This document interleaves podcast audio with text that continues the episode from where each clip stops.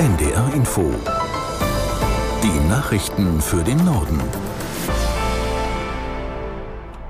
Um 16 Uhr mit Tarek Yusbashi. Bei der digitalen Kfz-Zulassung kommt es zu massiven Problemen. Medien berichten, dass rund 70 Prozent aller Zulassungsbehörden in Deutschland vorerst Anträge nur in Papierform bearbeiten können.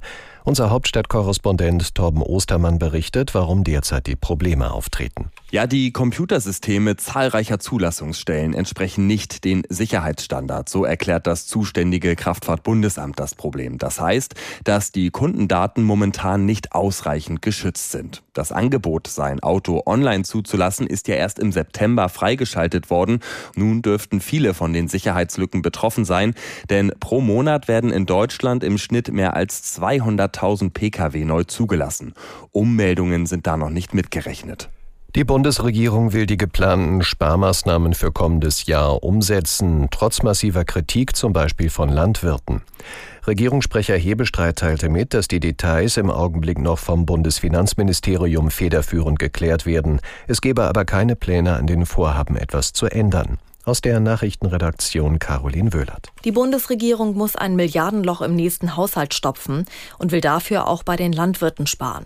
Bisher können sich Höfe die Energiesteuer für Diesel teilweise zurückerstatten lassen. Außerdem sind land- und forstwirtschaftliche Fahrzeuge von der Kfz-Steuer befreit. Diese Subventionen sollen wegfallen und dagegen haben am Mittag auch tausende Landwirte in Berlin protestiert. Viele waren mit Traktoren, Mähdreschern und Anhängern angereist. Auf der Demo hat unter anderem auch Landwirtschaftsminister Özdemir gesprochen. Er kündigte an, sich dafür einzusetzen, dass die Agrarhilfen für deutsche Bäuerinnen und Bauern nicht so stark wie geplant gekürzt werden. Der Präsident des Deutschen Bauernverbands Ruckwied droht für Januar mit Protesten in einem noch nie dagewesenen Ausmaß, sollten die geplanten Maßnahmen nicht ersatzlos gestrichen werden.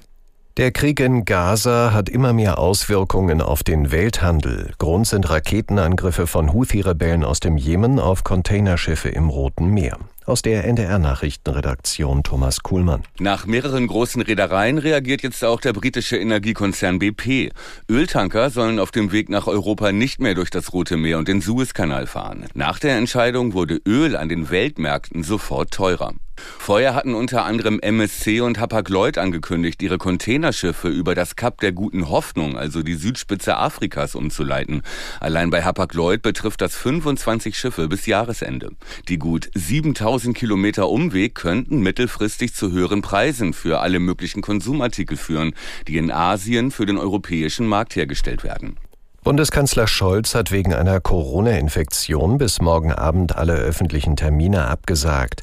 Nach Angaben eines Regierungssprechers verläuft die Erkrankung mild ohne große Symptome. Scholz will deshalb von seinem Büro aus weiterarbeiten. Bei der Regierungssitzung am Mittwoch soll der Kanzler digital zugeschaltet werden, wenn er da noch nicht wieder gesund ist. In Hessen haben CDU und SPD ihren Koalitionsvertrag unterschrieben. Ministerpräsident Rhein sprach bei der Unterzeichnung von einem Regierungsprogramm, das die Mehrheit stärken und Minderheiten schützen soll.